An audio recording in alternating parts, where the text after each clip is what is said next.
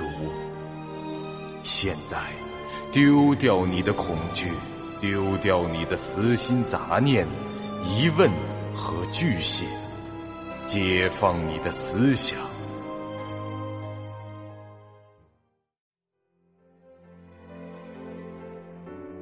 您现在收听到的是由喜马拉雅 FM 出品、巨五八瓦塔播讲的长篇恐怖网络游戏有声小说《惊悚乐园》，作者三天两觉。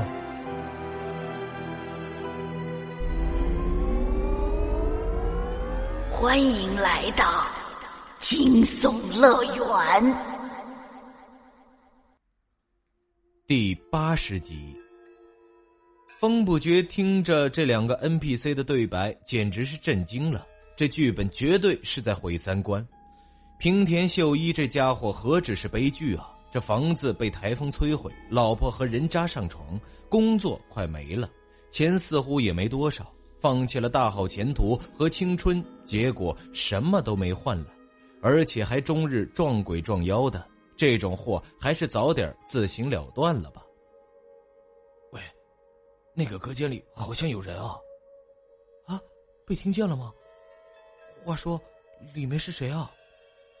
糟了，刚才经过办公室的时候，平田君好像没在座位上，会不会是？两个人的声音渐渐低到风不觉听不见了。他还在考虑着这种局面下该怎么走出去才好，没想到这个问题直接就被解决了。因为这风不觉又一次失去了对身体的控制。不可能吧？还来？别告诉我这个剧本有四条或者更多的主线，这还有完没完了？答案是有，而且已经完了。这一次连系统语音都没有响起，风不觉眼前的景物也没有变成 CJ，而是变成了一面墙壁上的投影。这一秒，他已然身处在一间四壁由水泥构成的房间里，没有窗户，门也不在他的视线中。当他回过神来，发现自己突然能看到颜色了，耳边那咔嚓咔嚓的声音也逐渐清晰了起来。此刻，风不觉正穿着一件精神病人的束服装，两手在胸前横向交叉，他的两条袖子没有袖口，绕过身体。在起身后相连，他的脖子、腰、双腿和脚踝都被特制的皮带紧紧的锁住，将其身体固定在一张椅子上，整个人只能保持坐姿，连左右晃动都很费力。而最让他感到不舒服的是，他的眼皮被胶带固定在眼眶上，无法闭合起来。此刻，他只觉得这双眼干涩，难受无比。那咔嚓咔嚓的声音，在他侧后方桌上的一个小型放映机发出的。这台设备正对准风不觉眼前的墙壁，投射出黑白胶片所拍摄的影像，而那影像的最后一个画面，就是刚才的那个厕所。有人伸出手，在风不觉眼前打了两个响指，风不觉将眼球转了过去。看到一名大约三十多岁的男子，身着一身款式很旧的格子西装，那身衣服看上去很古板，但做工和面料显然是很考究，说明其价格不菲。那男人戴着一副黑框眼镜，留着中规中矩的发型，长相平凡，神情和善。不过他此刻望着风不绝的眼神带着些许的疑惑。冰点君，你还好吗？你，你是谁？那人是神情微变，从口袋里拿出了一个迷你的手电筒，对准风不觉的眼球照射，并凑近了观察。风不觉的眼睛被那光一刺激，就更难受了。嘿，嘿嘿，别别这样，太刺眼了！你到底是什么人？医生啊？我是渡边医生，你不记得我了吗？我怎么来到这儿了？这是在干什么？我早就说了，医生，你这是浪费时间。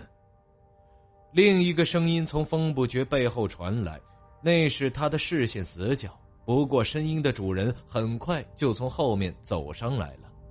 那人大约五十岁上下，两鬓斑白，面相凶狠果敢，身着风衣，这手里拿着一支抽了一半的烟。局警官，请不要打断我，现在很重要。切。菊不快的把烟头熄灭了，双手插在口袋里，目光如炬的逼视着风不绝，或者说瞪着平田秀一。你记起了什么吗，平田君？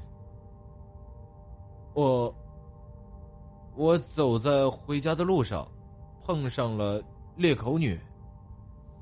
风不觉也不知该如何回答。他目前能确定的，刚才自己经历的三段故事，全都是平田秀一的记忆。他决定实话实说，看看这 NPC 会反馈给自己些什么信息。他这第一句话刚出来，旁边的局就暴喝了一声：“混蛋！你小子没完了是不是？”说着就要上来抓风不觉的头发。好在那个渡边医生拦在了中间。进步，进步，你冷静一点。渡边喝止了他。颈部，我是不是杀人了？风不绝从刚才起就在思考着眼前的状况，此刻他有了一个大胆的推论：是不是杀人了？你小子终于认罪了是吗？我还以为你准备抵赖到底呢。渡边医生，你是心理医生吗？嗯，是的。那你一定知道多重人格分裂症喽？当然，我知道。什么意思？这小子想装疯脱罪，竟然还玩出新花样来了吗？站在一旁的菊高声道：“其怒火仿佛要把这头发都给点燃一般。”风不觉无视他，自顾自的说道：“我，不是平田秀一。呃，你们可以叫我呃，F 先生。”该死的！菊骂着脏话就朝着风不觉逼了过来。看他那副样子，扑上来一顿老拳也是有可能的。渡边医生一边伸手拦住他，一边对风不绝说道：“F 先生，你知道山田警员的尸体在哪里吗？”“呃，不知道，我不知道谁是山田，但我大致能推测出发生了什么。”“这样吗？那么，F 先生。”平田知道你的存在吗？呃，以前他应该不知道我的存在，但此刻，我也不清楚了。我对平田犯下的罪行只有一些模糊的记忆，所以有些问题想问你，渡边医生。医生，这小子明显是临时编造出了一个名字出来，自称精神分裂，就想蒙混过关。甄别这些症状的真伪是我的工作范围。进步。请你相信我，让我完成该做的。切！渡边又走出了风不绝的视线，站到了后方的某个角落里。很快就传来了他再次点烟的声音。你要问什么？呃，请问，刚才我一直是在看录像，对吗？是的。为什么会让我看录像啊？渡边盯着风不绝的眼睛，组织了一下语言，然后回道：“你，不，平田君被捕后表现出了严重的幻想症，他坚称自己没有杀过任何人，他告诉警方自己只是杀掉了一只妖怪。你是来鉴定平田是否真的精神失常的？是的。那刚才给我看的影片是怎么回事啊？”这是警方协助拍摄的一些相关片段的重现。你是不是按时间倒序放给我看的？对，这样能更容易唤醒你的。他还没说完，风不绝就打断道：“能按照顺序再放一次给我看看吗？”渡边和菊交换了一下眼神，后者火大，不想说话，只是微微的点了点头。这渡边走到桌边，操作了几下，放映机又一次转动了起来。您现在收听到的是由喜马拉雅 FM 出品、巨五八瓦塔播讲的长篇恐怖网络游戏有声小说《惊悚乐园》，作者三天两觉。呃，对了，医生，能把我这胶带拿掉吗？让我眨眨眼。好的。渡边爽快的答应了，他本来就不建议这么干。只是之前的平田秀一一看到那墙上的画面，就惊愕的大喊大叫，紧闭双眼，所以局警部就把事情弄成了现在这种阵仗。风不觉的脑中已经理出了一些头绪，他现在需要更多的线索来佐证自己的推理。录像的播放开始了，画面是黑白的，放映机旁没有配喇叭之类的东西。除了咔嗒咔嗒的响声，没有别的声音，当然也不需要什么声音。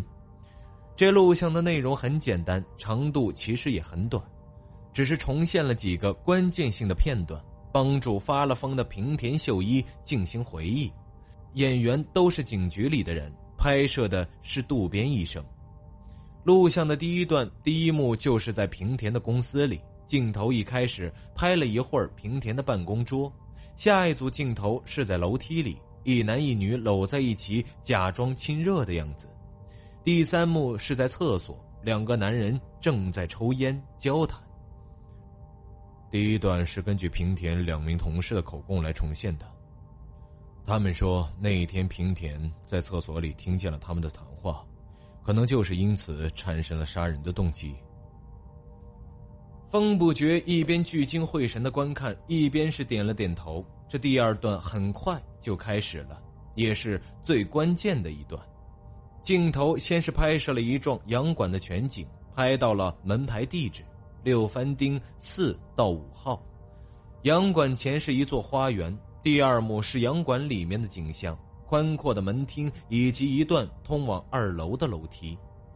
第三幕发生的地方就是风不觉看到妖怪的那个房间。这第三组镜头记录的情节是一个扮演平田的警员拿着把假的手枪推门进入了房间，一名女警员扮演智子躺在床上，另一名则扮演那名部长。当他看到拿枪的人进来，就惊慌的从床上站起，一边说着什么，一边绕过床想要去夺枪。然后在镜头中扮演平田的演员就假装开枪，把他给打死了。这是大致的案发经过。由于没有目击者，而平田君的口供又无法被采纳，所以只能根据现场的勘查情况来推测大致的案情经过。呃，顺便问一句，死者的名字是？福井镇一郎，是你公司里的顶头上司。局警部低沉沙哑的嗓音又从后面传来了。录像很快就到了第三段，这段的内容先是扮演平田的人向一名路人问路。目击者称，那天平田问他三丁目怎么走，一开始还很平静，但突然就表现出了面色惊慌的样子。我认为当时平田君的精神已经处于崩溃的边缘了。他非但忘记了自己的住址，而且开始产生幻觉。录像接下来的镜头就拍到了一间长屋，平田的扮演者走了进去，关上了门。下一个镜头就是一名警员弯着腰去敲门。邻居家的老婆婆晚上听到平田在大喊大叫，于是就过去敲门询问，结果平田却回答说自己没有喊叫过。但老婆婆从打开的门缝里看到了奇怪的影子，后来，她就报警了。警方赶到以后，发现智子的尸体正吊在屋梁上，而平田却平静的坐在桌边喝茶。警方在长屋里找到了前不久失踪的山田警官的配枪。录像到此就结束了，这屋里陷入了短暂的沉默，还是站在后面的菊警官打破了僵局。那么，F 先生，你现在满意了吗？快点把山田的下落说出来，乖乖认罪。还是说，你准备再次假装失忆，然后自称是什么 A 先生、B 先生？风不觉没有理他，而是陷入了沉思。过了整整五分钟，才开口问道：“今天是几号来着？”“十二月二日。”第一段录像发生的时间是十月二十四日，对吗？没错。请问第二段、第三段的时间是？渡边没有立刻回答，他似乎需要想一想。但局警部对案件比较熟悉，在后面接道。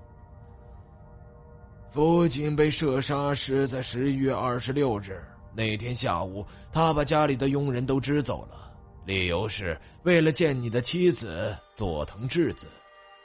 我个人觉得辅警那样的人死有余辜，不过你为了获取凶器而牵连我的手下，我是绝对不会跟你讲什么情面的。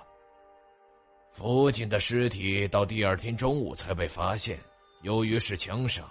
调查的进展非常的经济，而那天，平田君和往常一样去了公司上班，表现的十分镇定。佐藤智子则缺勤了，而当天晚上就发生了第三段录像中的事。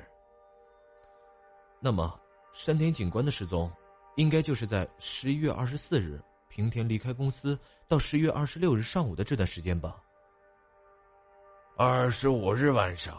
他骑着自行车出去巡逻，就再也没人见过他。自行车被发现了吗？我现在是问你人在哪儿。这么说，是没有吗？唉，原来如此。你这小子那种语气是欠揍吗？菊扔掉了手上的烟头，又一次冲了过来。